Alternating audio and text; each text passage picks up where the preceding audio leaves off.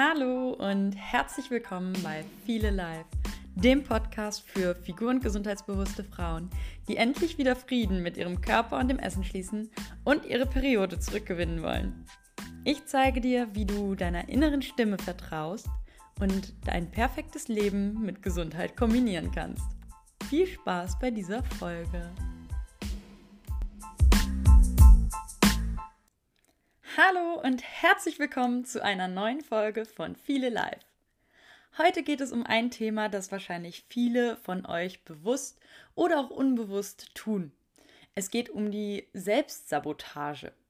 Und zwar um ein Programm, um ein Muster in deinem Kopf, das sich durchzieht und womit auch noch andere Themen zusammenhängen, wie zum Beispiel Selbstvernichtung, Selbstaufopferung, der Kampf gegen dich selbst, Selbstmanipulation, Selbstbestrafung oder auch Verzweiflung.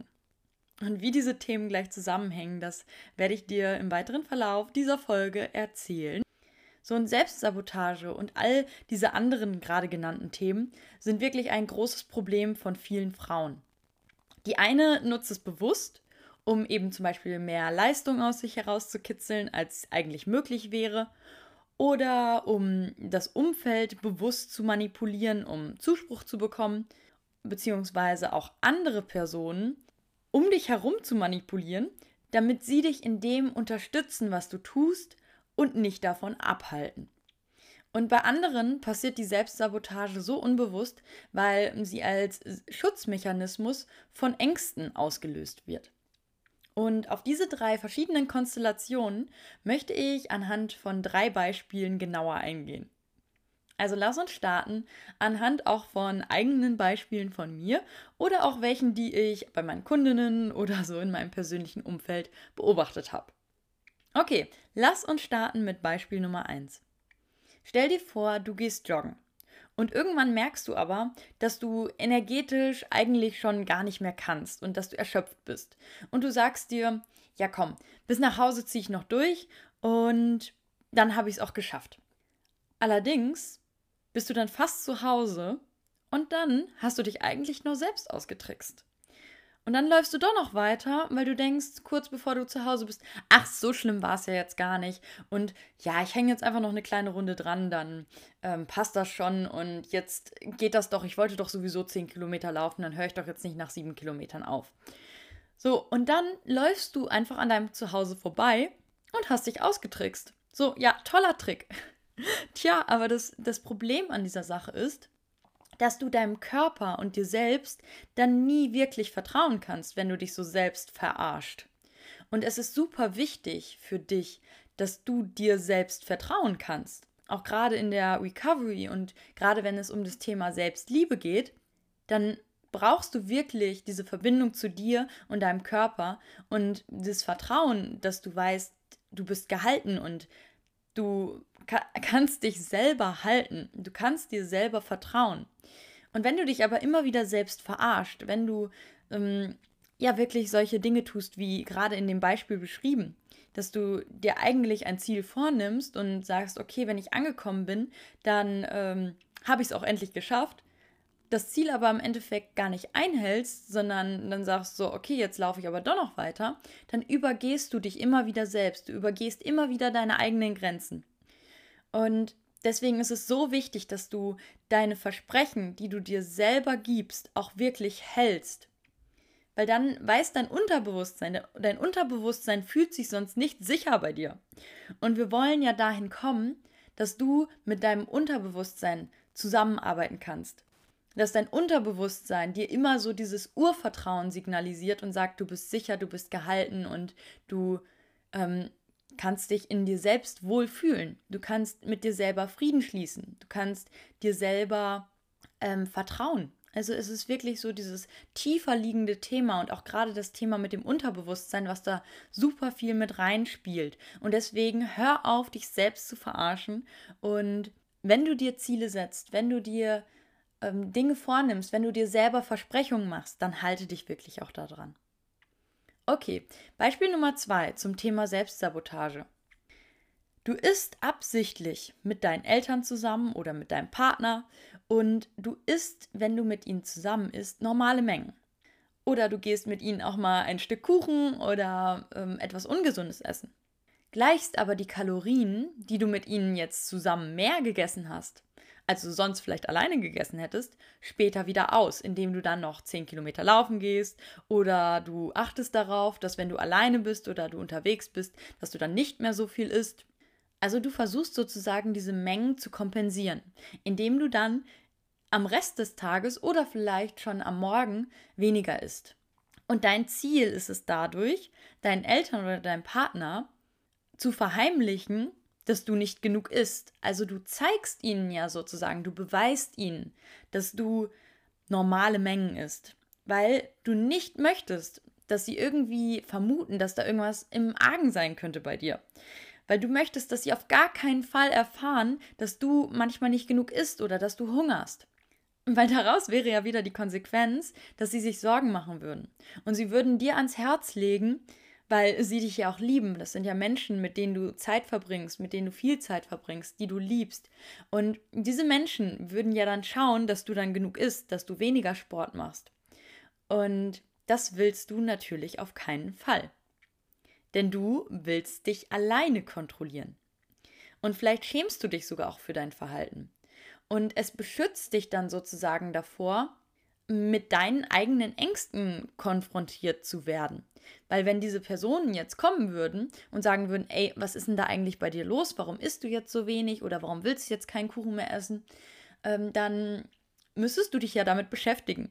Aber so hast du alleine die Kontrolle und die Menschen bewundern dich vielleicht dann sogar, weil sie ja nur das Positive sehen. Sie sehen, okay, die isst eigentlich ziemlich viel, ist aber schlank und sportlich. Und dann zählen sie eins und eins zusammen und sagen gesunder Mensch und sehen dich sogar als Vorbild. Obwohl sie eigentlich viele Dinge nicht sehen, wie zum Beispiel, dass du, wenn du dann alleine bist, ähm, du dir auch viele Dinge verbietest oder dass du hungerst oder ähm, dass du ganz genau schaust, wenn du jetzt wirklich mal was Ungesundes isst, dass du dann ähm, das am Tag ausgleichst. Ja, und das ist so eine Art von Selbstmanipulation, wie wir auch andere manipulieren mit unserem Verhalten.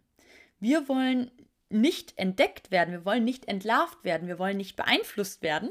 Und deswegen beeinflussen wir unser Umfeld. Also wirklich auch gerade die geliebten Personen, gerade auch Eltern sind da einfach ähm, das Paradebeispiel, würde ich es mal so nennen, weil wir da auch einfach große Ängste mit verbinden, aufzufliegen, aufgedeckt zu werden und dass ähm, wir irgendwie dann schwach wirken. Weil ganz oft spielen bei Frauen auch noch Glaubenssätze eine Rolle wie ich bin stark, ich schaffe alles.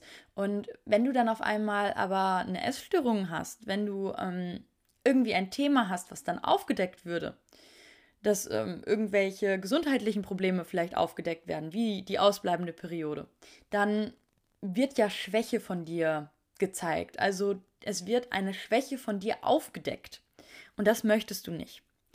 Und deswegen verfallen viele Frauen in diese Manipulation auch von anderen Menschen. So, und jetzt möchte ich dir noch anhand einer dritten Situation zeigen, inwieweit Manipulation ganz oft einfach tägliches Brot ist und im Alltag wirklich ein Paradebeispiel. Ich hatte letztens mit einer Kundin eine Situation bzw. ein Gespräch und das möchte ich dir jetzt einmal ein bisschen aufdröseln und kann dir daran auch viele Dinge erläutern und zeigen und auch Fragen äh, für dich mitgeben, die dir vielleicht auch nächstes Mal helfen, eine Entscheidung zu treffen, wenn du mehr verzweifelt bist. Meine Kundin, nennen wir sie jetzt mal Liliana, war total unentschlossen denn sie war am Vormittag arbeiten und ich hatte gegen Mittag äh, mit ihr telefoniert und sie hatte dann nachmittags noch einen Wettkampf, beziehungsweise so gegen späten Nachmittag einen 5-Kilometer-Lauf. Und sie war total unentschlossen, soll sie jetzt diesen 5-Kilometer-Lauf mitmachen, ja oder nein. Und sie wusste ganz genau, dass sie abends eben noch bei einem Wettkampf mithelfen wollte, den abzubauen. Und eigentlich war sie aber körperlich total müde und erschöpft und sagte mir auch, sie hätte die letzten fünf Nächte wirklich überhaupt nicht gut geschlafen. So, und dann hat sie mir die Argumente gesagt. Also ich habe sie natürlich erstmal gefragt, so, okay, wie ist die Situation? Was sind denn jetzt deine Pro- und Kontra-Argumente? Was sagen dir denn jetzt dein Kopf und dein Gefühl? Und ihr Kopf, also sie hat als erstes so aus dem Kopf heraus argumentiert, wie wir es natürlich auch machen. Der Verstand ist ja sozusagen unser bestes Mittel, um zu argumentieren. Und da hat sie gesagt, boah, es ist doch voll gutes Wetter und das ist doch voll schön, dann auch laufen zu gehen. Und dann fühle ich mich heute Abend auch richtig gut, weil dann habe ich ja voll viel geschafft und geleistet. Wer hat ihn erkannt? Da ist vielleicht auch der Glaubenssatz wieder hinter. Ähm, wenn ich leiste, werde ich geliebt oder werde, fühle ich mich gut. Ähm, also auch da kann man dann mal hinschauen. Dann hat sie weiter argumentiert. Es sieht mich ja keiner. Und dann kann ich ja auch einfach entspannter laufen bei dem Wettkampf. Und ja, ich kenne ja diese Muster und habe dann gesagt, Mäuschen, hör mal auf, dich selbst zu manipulieren und mich hier auch gerade zu manipulieren, weil du weißt doch ganz genau, dass wenn du in dieser Wettkampfsituation bist, wirst du alles geben, bis du platt bist. Und es ist egal, ob dich da jemand bei sieht oder nicht, sondern du hast diesen inneren Schweinehund und du willst die Leistung bringen. Und bei einem Wettkampf sehen es auch andere Leute. Und du hast auch eine Leistung dann vorzulegen. Also du läufst diesen Wettkampf ja vielleicht auch mit, weil ähm, du vielleicht auch eine, eine Trainerin im Hintergrund hast. Dann willst du ja auch eine gute Zeit für deine Trainerin laufen. So, und auch hier ist wieder diese Selbstmanipulation da, dass du jetzt oder Liliana mir erzählt hat, ja, ich laufe dann einfach langsamer. Ich bin jetzt müde, ich bin erschöpft, aber im Wettkampf laufe ich einfach langsamer. Ja, Pusteblume, kann ich dir sagen, wirklich. Das, das machst du nicht. Und sie hat im Endeffekt auch versucht, mich zu manipulieren, ich weiß nicht, ob bewusst oder unbewusst, dass ich sie jetzt darin unterstütze. Ähm, weil hätte ich das nicht durchschaut, dann hätte ich ja gesagt, ja, stimmt, ja, dann, dann mach das doch einfach. Dann lauf den doch einfach mit und lauf ganz entspannt. Und dann hätte sie meinen Segen gehabt, meine Unterstützung, meinen Zuspruch. Dann hätte sie sich vielleicht dafür entschieden, diesen Wettkampf mitzumachen.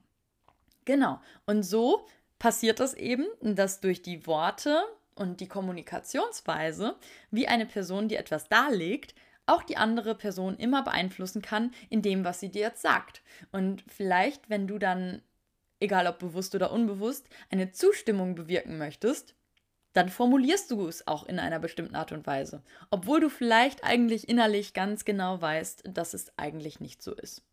Okay, und ihr Kopf hat natürlich wiederum auch negativ argumentiert. Also sie war wirklich in so einer Situation, wo sie total verzweifelt war, also wirklich in so einem Zwiespalt zwischen Kopf und Herz.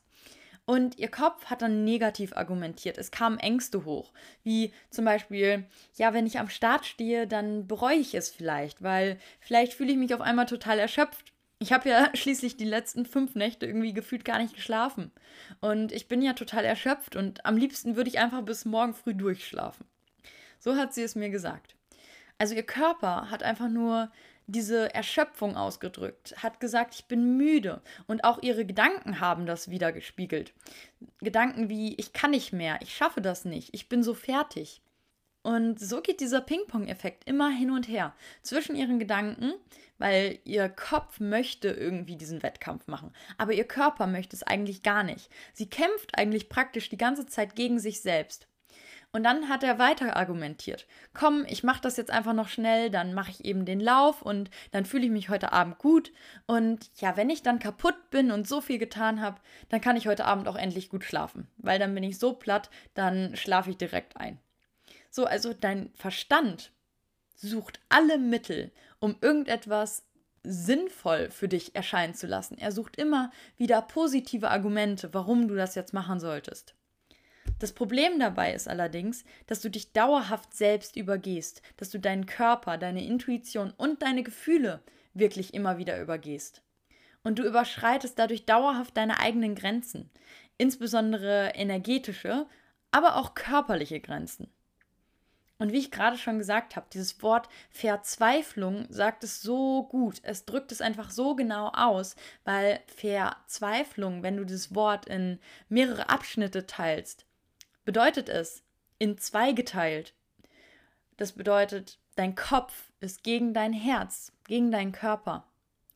Und ich möchte dir hier mal eine Pauschalregel mit an die Hand geben, wie du vielleicht für dich besser Entscheidungen treffen kannst und wie du ehrlicher auch zu dir selbst sein kannst.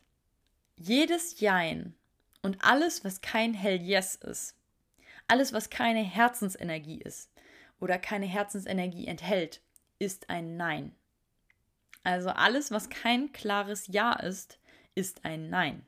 So, und ich möchte dich jetzt noch mal ein bisschen weiter darin einweihen, wie ich mit ihr ähm, da durchgegangen bin und dir erklären, welche Fragen habe ich ihr jetzt gestellt, damit sie für sich eine gute Entscheidung treffen kann. Ich habe gefragt, und was ist jetzt dein Plan?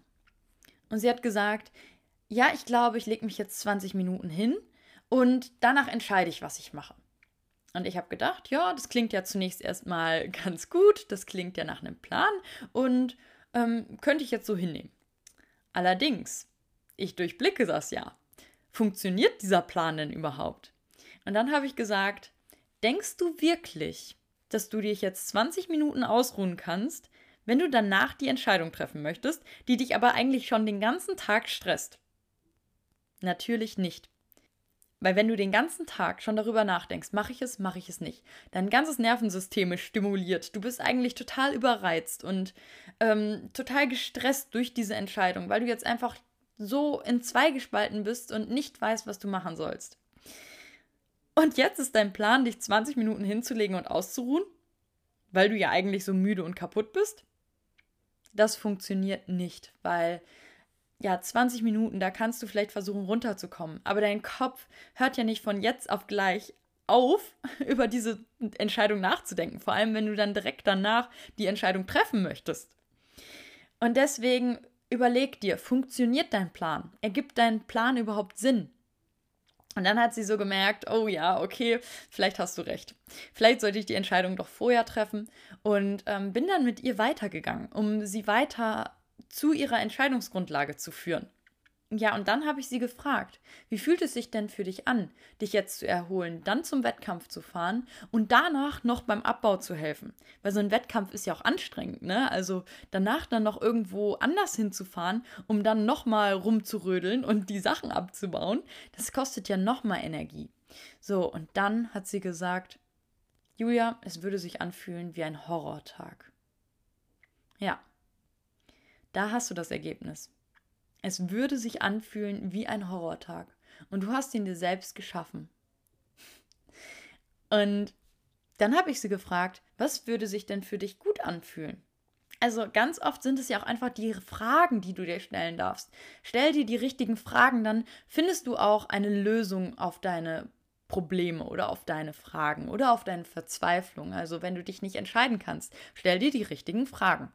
Also auf diese Frage, was würde dich, sich für dich denn jetzt gut anfühlen, hat sie gesagt, ja, also wenn ich es mir aussuchen könnte und mich keiner irgendwie zwingen würde, keine Erwartungen wären, dann würde ich mich einfach hinlegen, dann locker für mich alleine eine Runde zu Hause laufen gehen und dann ganz entspannt zum Abbau fahren. Dann hätte ich nämlich den Stress nicht, um erstmal noch zum Wettkampf zu fahren und hin und zurück und müsste auch nicht dabei so viel Leistung geben, die ich vielleicht heute gar nicht bringen kann. Ja, und das fühlte sich super für sie an. Und dann habe ich sie gefragt, kannst du es dir denn jetzt auch selbst erlauben, auf deinen Körper zu hören? Und falls nein, was hält dich denn dann davon ab? Sind es die Erwartungen anderer oder hast du Erwartungen an dich selbst? Und das Schöne war, sie konnte es sich am Ende für sich selbst erlauben und sich, hat sich für ihren Körper, für ihre Intuition entschieden und gesagt, sie möchte diesen Horrortag nicht haben und ist dann wirklich einfach zu Hause laufen gegangen und hatte dann nachher einen ganz entspannten Tag. Und nachdem sie diese Entscheidung getroffen hatte, nicht zu dem Wettkampf zu fahren, ist wie so ein Ballast von ihren Schultern gefallen. Und daran siehst du auch, wie oft du wirklich selbst dir einen Ballast auferlegst es zwingt dich keiner dazu, sondern du bist selbst der Entscheidungsträger und du darfst Entscheidungen treffen und du darfst auch vor allem Nein sagen. Du darfst für dich selber einstehen. Es ist jetzt vielleicht auch noch so eine Sache, wie realistisch ist dieses Gefühl, was danach eintreten soll. Also wir erhoffen uns von bestimmten Sachen immer ein Gefühl. Und zum Beispiel bei meiner Kundin war es so, sie hatte sich erhofft, dass wenn sie jetzt diesen Wettkampf mitläuft, dass sie dann Anerkennung für ihre Leistung bekommt, dass sie ähm, sich danach positiv fühlt, dass sie sich gut fühlt. Und auch da wieder frage dich, welches Bedürfnis, welches vielleicht tiefer liegendere Bedürfnis liegt dahinter? Ist es vielleicht wirklich einfach auch ein tiefes Bedürfnis nach Anerkennung und Liebe? Und dann darfst du daran arbeiten. Dann ist nämlich diese Verzweiflung oder diese Manipulation nicht dein Problem, sondern das Bedürfnis nach Liebe und Anerkennung, die du dir gerade vielleicht selber nicht geben kannst. Und dann musst du schauen, warum kannst du dir diese Liebe und Anerkennung nicht schenken? Sind da Glaubenssätze, die dich davon abhalten? Wie zum Beispiel, ich bin nicht gut genug oder ich darf nicht sa Nein sagen oder ich muss die Erwartungen von anderen erfüllen. Und darauf kommen wir gleich auch nochmal zu sprechen. Und ich möchte dir noch einen kleinen Tipp mitgeben, damit du besser Nein sagen kannst. Weil auch hier war ja wieder die Situation, sie konnte irgendwie nicht Nein sagen, auch noch bei dem Wettkampf danach abbauen zu helfen. Also es war ihre eigene Gruppe und ähm, ihr eigener Leichtathletikverein. Deswegen ähm, hat sie sich bereit erklärt, dort mit abbauen zu helfen. Und vielleicht auch deswegen, weil natürlich daraufhin, wenn sie solche Dinge tut, sie auch wieder das Feedback bekommt oder andere über sie sagen, ja, auf Liliana ist immer Verlass. Also die ist immer da, die hilft immer mit. Und das gibt dir wieder Bestätigung, Anerkennung, du willst wieder dieses Kompliment haben. Und erlaube dir wirklich auch mal Nein zu sagen und auf deinen Körper zu hören. So, und mein Tipp für dich ist, dass jedes Nein, das du verteilst, ein Ja zu dir selbst ist. Und jedes Nein, das du deinem Kopf verteilst, ist ein Ja zu deiner Herzensstimme und zu deinem Körper oder deiner Intuition. Und das finde ich ist ein super schöner ähm, Ratschlag, ein super schöner Impuls, den man mitnehmen kann, dass ein Nein nicht immer nur was Negatives enthält, sondern ähm, ein Nein eben auch ein Ja zu dir selbst ist. Also, wie du schon siehst anhand von diesen drei Beispielen, dass häufig von Frauen mit der Problematik einer ausbleibenden Periode, von einer hypothalamischen Amenorrhoe, von einer Essstörung oder was auch immer dich gerade betrifft, ähm, häufig Selbstmanipulation ein Thema ist. Und stell dir vor, du gehst jetzt in die Recovery. Also du entscheidest dich, in die Recovery zu gehen, um dein Essverhalten wieder intuitiver zu gestalten, um deine Periode gegebenenfalls wieder zurückzugewinnen. So, das Problem ist nun aber, diese Muster der Selbstmanipulation sind nicht einfach weg. Und so kommen wir dann zu dem Thema Quasi-Recovery. Ich weiß nicht, ob du das Wort schon mal gehört hast. Es bedeutet eigentlich nichts anderes, als dass man sich in seiner Recovery, also der Wiederherstellung des eigenen Körpers, selbst manipuliert. Und eigentlich nicht wirklich gesünder wird, aber sich selber irgendwie oder andere bescheißt und so tut, als würde man irgendwas besser machen. Ein Beispiel dazu. Du isst zum Beispiel mehr, gleichst aber die Kalorienmenge durch Sport oder Joggen wieder aus. bei manchen Frauen ist es auch so, die vorher in einem sehr restriktiven Essverhalten waren, die sagen, okay, dann esse ich ein bisschen mehr, aber rutschen dadurch in auch so eine Sportsucht und meinen das Ganze dann wieder viel mehr noch durch noch mehr Sport ausgleichen zu müssen. Oder du isst mehr Volumen, also zum Beispiel dann Salat oder ähm, irgendwie mehr Gemüse. Also Dinge, die sozusagen vom Umfang deines Essens mehr ausmachen, also mehr Volumen ausmachen, aber du erhöhst dadurch nicht die Kaloriendichte. Also du isst äh, statt mittags irgendwie dann jetzt ein richtiges Mittagessen mit Reis und Hähnchen und ähm, Gemüse, isst du stattdessen einfach das Dreifache, aber dafür isst du dann nur noch Salat. So, in etwa. Das bedeutet, dass du im Endeffekt dein Körper, dein System so manipulierst, dass du die Kaloriendichte nicht erhöhst, aber das Volumen. Also du täuscht anderen vor, ja, guck mal, wie viel ich gegessen habe. Ich habe drei Teller gegessen. Aber im Endeffekt waren es genauso viele Kalorien, als wenn du das andere gegessen hättest, was du vorher auch schon gegessen hast. Oder mein letztes Beispiel für eine Quasi-Recovery ist, dass du jetzt dir auch mal erlaubst, was Ungesundes zu essen, aber dafür eben das in einer anderen Mahlzeit ausgleichst. Oder du zum Beispiel ähm, dein Abendessen dann ausfallen lässt. Ja, und nun stellt sich für dich vielleicht die Frage, wie kannst du denn nun aufhören, dich selbst zu manipulieren? Und da ist das Thema, erkenne erstmal deine Selbstmanipulation und gestehe sie dir vor allem selbst ein. Also be honest to yourself. Also wirklich sei ehrlich zu dir selbst und schaue, an welchen Stellen du dich immer wieder manipulierst, wo du auch andere manipulierst, um jetzt etwas hören zu wollen, was dich jetzt gerade bestärkt. Und erkenne diese Sachen, mach sie dir bewusst, weil Bewusstsein ist immer der erste Schritt zur Veränderung. Und dann frage dich, warum tust du das gerade? Warum manipulierst du gerade dich selbst? Wovor hast du denn eigentlich Angst?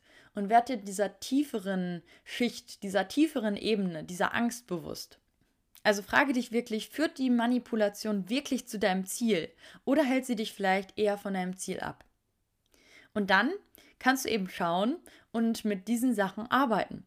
Wenn du eine Angst dahinter entdeckt hast, dann löse die Angst auf, die dahinter steckt. In dem vorgenannten Beispiel der Quasi-Recovery steckt beispielsweise die Angst der Gewichtszunahme hinter der Manipulation.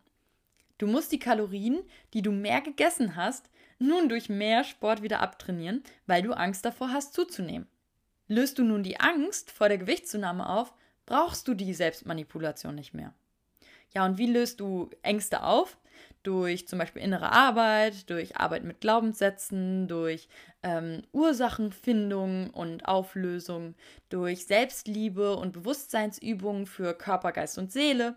Und da hilft zum Beispiel auch Meditieren oder Körperübungen und so weiter.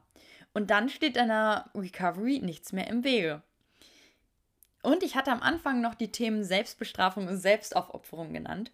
Und da möchte ich dir einmal noch ein Beispiel nennen für die Selbstbestrafung. Ich zum Beispiel habe es geliebt, immer früher Dinge zu tun, die mich richtig fertig gemacht haben, mich selber fertig gemacht haben. Irgendeine Hardcore-Fitness-Einheit, 400 Meter Läufe. Und ich fand es irgendwie gut, mich wie selbst zu bestrafen. Oder manchmal ist es auch eine unbewusste Selbstbestrafung. Oder wenn es dir selbst nicht gut geht, dann zu sagen, boah, ich will jetzt einfach diesen Schmerz vergessen, ich gehe jetzt so schnell laufen, wie ich gehe und versuche einfach all die Wut, all die Gefühle in diesen Lauf zu stecken. Das kann auf der einen Seite helfen, auf der anderen Seite ist es halt wirklich auch mit dieser Selbstbestrafung verbunden und Selbstbestrafung ist immer gegen dich selbst gerichtet, ist immer negativ, das hört man ja auch schon am Wort und ist niemals gesund. Und daran solltest du arbeiten, vor allem wenn es Muster sind, wenn es sich wiederholt, wenn das wirklich Themen sind, die ja dich auch vielleicht antreiben. Also, dass du immer wieder in die Selbstbestrafung kommst. Und das hat meistens auch einen tieferen Grund. Da stecken dann zum Beispiel psychische Themen hinter, Vater- oder Mutterthemen oder auch Glaubenssätze. Und ich hatte persönlich auch ein Thema mit der Selbstaufopferung und das Thema Selbstaufopferung habe ich von meinem Vater übernommen gehabt. Weil mein Vater hat alles für mich getan in meiner Kindheit. Der hat mich abgeholt, wann immer ich wollte, zu Freundinnen hingebracht. Und ähm, ja, irgendwie, wenn ich mal abends raus war und feiern wollte, um drei Uhr nachts, ist er dann aufgestanden und hat gesagt, ist gar kein Problem. Ähm, hat mir Dinge gekauft. Und also er war wirklich immer so, der, der hat alles für mich getan. Und ich habe mich aber dann dadurch irgendwie so schuldig gefühlt. So in so, ich stand so in seiner Schuld. Ich musste das irgendwie wieder ausgleichen. Und ich habe mich für ihn dann auch immer aufgeopfert und gesagt, egal was er hat und ähm, egal was man sein sollte, ich bin immer für ihn da und möchte ihm das zurückgeben. Auf der einen Seite ist das was total Schönes, auf der anderen Seite habe ich dieses Muster auch in mein ganzes Leben mit aufgenommen und mich auch für alle anderen Menschen aufgeopfert und immer allen recht machen wollen, was sie wollten. Und das zerrt irgendwann an deinen eigenen Energiereserven, an deinen eigenen Kapazitäten. Und genau deswegen schau, was haben auch deine Vorbilder getan? Und sind da vielleicht irgendwelche Mutter- oder Vaterthemen, die mit Selbstbestrafung oder Selbstaufopferung zu tun haben? Und wenn du das nämlich herausfindest, kannst du das auch lösen. Und ich bin damals dann in die Kommunikation mit meinem Papa gegangen, als ich das herausgefunden hatte. Und dann war für mich das Thema sozusagen auch erledigt. Ja, das bedeutet, identifiziere deine Glaubenssätze und deine Themen und schau, warum du diese Gedanken denkst und löse sie dann auf oder formuliere auch neue Glaubenssätze. Und super wirksame Methoden sind da auch wirklich transformative Meditationen und das ist ja auch das, womit ich in meinem Viele Life Recovery Programm viel arbeite.